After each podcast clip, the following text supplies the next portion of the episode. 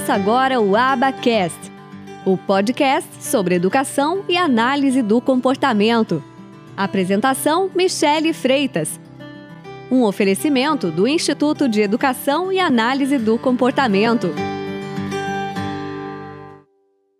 E quanto mais eu estudava sobre o autismo, mais essa criança, para mim, parecia que ela tinha autismo. Mais evidente ficaram para mim os traços autísticos que ela tinha, que antes uhum eu não percebia. Né? Antes eu não tinha percebido. Por quê? Porque eu não estudei. Então, eu até é, abro um parênteses aqui para falar para o pessoal: não espera você precisar para ir em busca da capacitação. Se capacita para quando você se, se vê né, dentro na de uma situação, oportunidade né? ou na situação, você já sabe como agir. Uhum. Você não uhum. precisa passar pelo que eu passei. Né?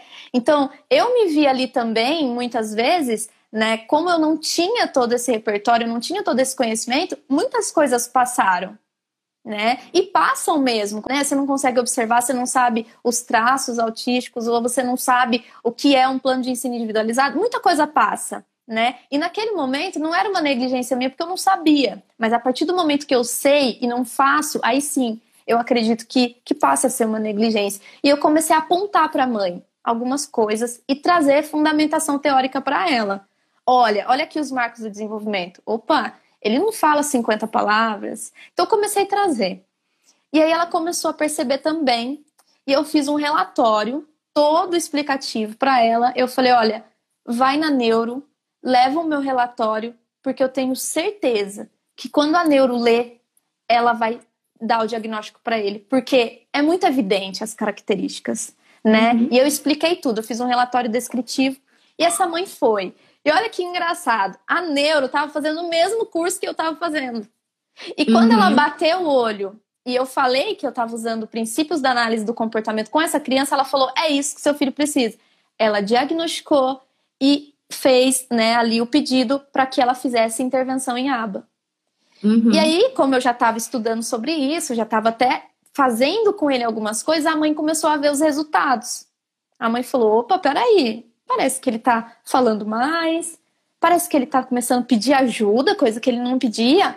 Então eu comecei ali por mim mesma é, elaborar alguns planos para trabalhar com ele, de algumas metas. Na verdade eram metas, não eram programas de ensino ainda porque eu não tinha uma supervisora.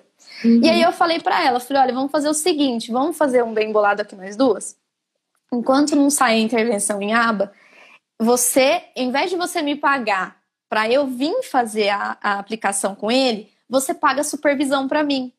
Porque para mim é mais válido. Eu prefiro que você pague a supervisão e eu aprenda mais para eu aplicar bem com ele. E ela começou a fazer isso. Então eu não ganhava para ir na casa dela, eu ganhava a supervisão, porque eu preferia a supervisão. E aí quando eu comecei a fazer a supervisão, aí veio a necessidade de fazer uma avaliação.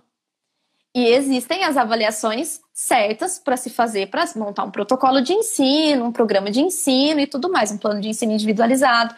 E aí foi onde a minha supervisora, né, ela me falou do VibMap. E aí eu lembrei, Michelle, olha como são as coisas, né? Nada acontece por acaso na nossa vida, nada. Do um vídeo, vídeo que eu assisti, exatamente. Um vídeo que eu assisti há mais de um ano atrás, né, fez sentido para mim naquele momento. E foi onde eu falei: não, eu já sei onde eu vou procurar o curso.